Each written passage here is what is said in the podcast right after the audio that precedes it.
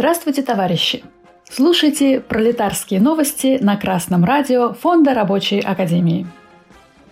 Сегодня в программе Китайское издание критикует последнюю волну приватизации на Украине. Зеленский подписал закон, ухудшающий положение работников. 9 августа Russia Today перепечатала статью с китайской новостной платформы Гуанчаже Новость, которая удивила даже западные СМИ. 3 августа премьер-министр Украины Денис Шмыгаль заявил, что Украина с 1 сентября начнет новый раунд массовой приватизации госпредприятий. Такую задачу поставил президент Зеленский, и Верховная Рада приняла соответствующие законы. В условиях конфликта это означает фактически распродажу страны по низкой цене, что лишает народ Украины будущего, отмечает китайское издание. Украина объявила военный режим, и поэтому вся экономика, производство и ресурсы сейчас находятся под контролем государства. А значит, сейчас нецелесообразно вновь запускать полномасштабную передачу госкомпаний в частную собственность.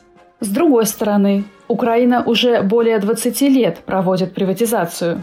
Все, что осталось, это самые основные отрасли, связанные с национальной экономикой и благосостоянием населения. И если продать еще и их, то Украине будет очень проблематично выживать в будущем. До начала российско-украинского конфликта на Украине существовало около 800 государственных предприятий, осуществляющих нормальную производственно-эксплуатационную деятельность. Области их производства включали электроэнергетику, водное хозяйство, лечение, военную промышленность, нефтепереработку, комбинированную горнодобывающую и химическую промышленность и так далее. В настоящее время Зеленский намерен продать даже подземные газа- и нефтепроводы советских времен.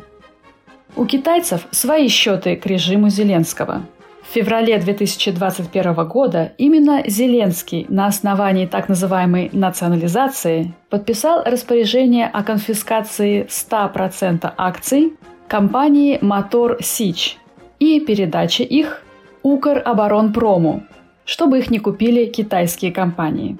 Китайские акционеры потребовали от украинской стороны 4,5 миллиардов долларов США компенсации – Гуан Чаже высказывает предположение, что полученные деньги пойдут Зеленскому, его окружению и стоящим за ними олигархами. ТАСС сообщает, что 9 августа президент Украины Владимир Зеленский подписал закон о внесении изменений в некоторые законодательные акты Украины об урегулировании трудовых отношений. Документ вводит новый вид трудового договора с нефиксированным рабочим временем – Речь идет об особом виде трудового договора, согласно которому работодатель самостоятельно определяет необходимость и время привлечения работника к деятельности и объем работы.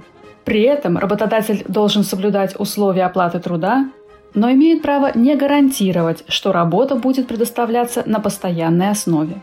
Эта инициатива еще на стадии законопроекта неоднократно подвергалась критике.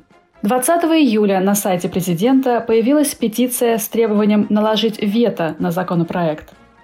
Автор петиции, юрист по трудовому праву Виталий Дудин, отмечает, что принятый без надлежащего обсуждения законопроект уничтожает защищенную занятость как явление и ограничивает конституционное право на труд.